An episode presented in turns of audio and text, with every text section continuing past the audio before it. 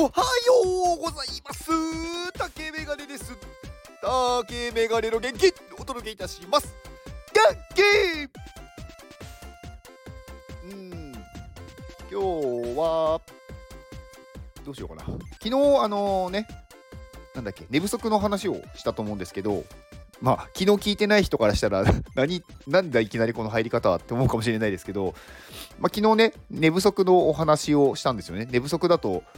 なんかどうなるとかねで今日は、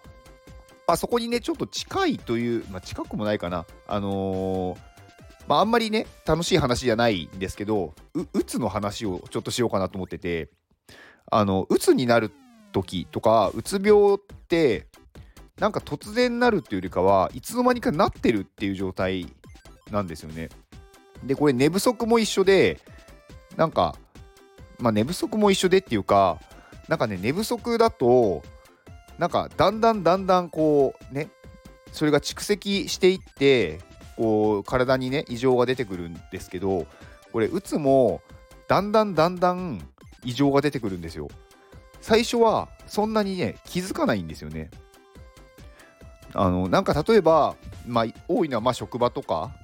だと思うんですけどまあそういうね職場でなんかこう嫌な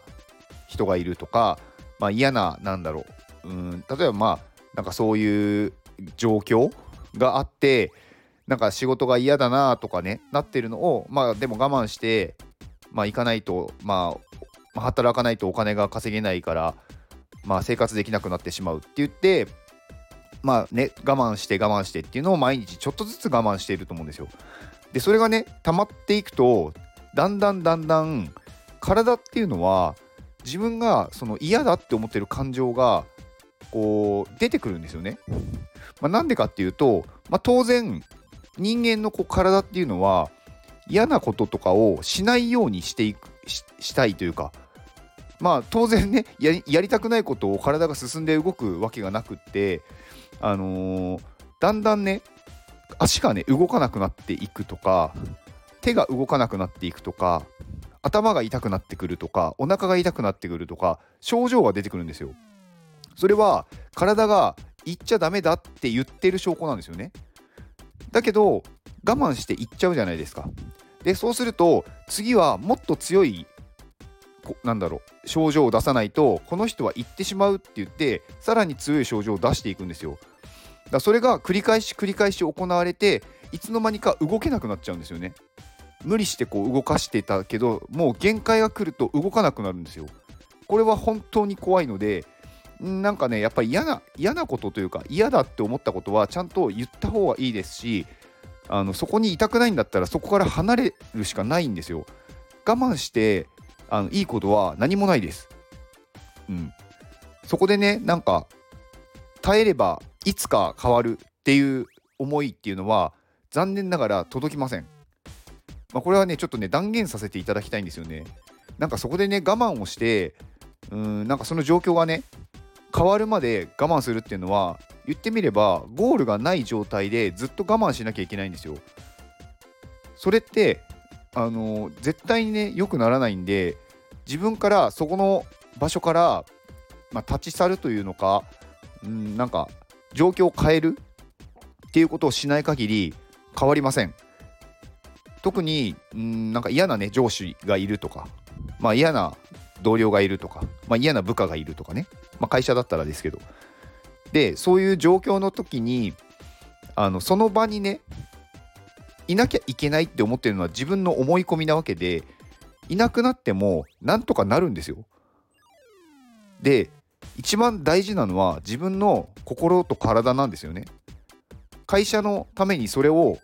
なんだろう犠牲にするっていうのはおかしいじゃないですか。たとえなんか他のね仕事をして、まあ、給料が下がるとかお金が減ったとしても健康っていうのはそれ以上に大事なので、まあ、そこにいて本当にね、あのー、病気になって例えばねそういうストレスって本当にすごい怖くっていろんな病気をね引き起こすんですよ。でもう治せないものもね起こしあの起こしたりするわけですよ。まあ、例えばストレスによってこう胃腸がねずっと痛いって言って検査したらがんでしたとかね。あとはなんかすごいストレスをためて頭が痛い頭が痛いって言ってたら脳梗塞になっちゃったとかね。だからそういうねあのまあ治せないまあ今の医療技術はね発達してるんでまあ治せるかもしれないですけどそれでもすごい時間がかかるかかるしすごいお金がかかってくるんでそれだったら少しでもねあの環境を変えて給料とかねお金が減ったとしてもトータルで見た時に絶対に嫌な状況から抜けるっていう方がいいんですよ。だそれはね本当に何だろううんなんか逃げてほしいですね。逃げるっていうとちょっとね表現が悪いんでうんなんか次に進んでほしいんですよね。いい自分がより良い場所に行くっていう。うん、だからなんかおかしいな言いたいけど言いづらい言ったらここの環境でいられなくなるっていうところだったらそんなとこにいない方がいいです。うん、環境を変えるじゃないといつの間にか動けなくなって本当に、まあ、最悪の結果に、ね、なるっていうこともあるんで、まあ、嫌だって思ってこれはもうなんだろう毎日続くことだって思ったらその環境から離れましょう。はい。まあ、今日はねちょっとなんか暗い話になりましたけどうんなんかねやっぱり我慢しちゃうのがいいことみたいに思われてる風習風潮があるので、まあ、我慢がね一回もなんかもうちょっとでも我慢するなとかねわがままで生きろとかそういうことを言ってるんではないっていうのは分かると思うんですけどうんなんかね結構やっぱり生きていく上でずっと続くダメージっていうのは一番怖いんでなんか慢性的にねこう来るものって気づかないんですよね。だから一番怖いんですよね。だからねなん例えば焼肉をめちゃくちゃ強い火で焼いたら表面は焦げるけど中はレアじゃないですか。だけど弱火でずっとやってると中まで焼けるじゃないですか。それと一緒で中まで焼けちゃった後は戻せないんですよ。生に。だけど表面だけ焼いたものは表面だけ外せばまた生にレアにこう戻せるじゃないですか。だから戻せなくなっちゃってからじゃ遅いんですよね。だから嫌な環境からは、まあ、抜けるというかとりあえずその環境を変えるっていう行動をする。そこで変わらないんだったら離れるしかないんで考えるよりも行動しましょう。はいっていうお話でした。以上です。この放送は泉さんの元気でお届けしております。泉さん元気！泉さんありがとうございます。はい、えー、泉さんも、えー、私の所属する iPadMate の方。で、まあ、旧モデレーターの方ですね、まあ、泉さんはね、あのー、以前のそのモデレーター、まあ、最初のね NFT の発売の時に、まあ、スケジュール管理をされていた方でまあいろいろねこう次に何まあ、どういうイベント例えばスペース、まあ、アミティ先生が誰とスペースするとかなんかここでなんかこういうイベントがあるとか、なんかそういうスケジュールのね、管理をね、担当されてた方で、まあ、非常にね、助かりました。はい。ありがとうございました。はい。で、まあ、泉さんね、あの、すごい優しい方で、まあ、先日ね、初めて、そのオフ会の時にお会いして、ま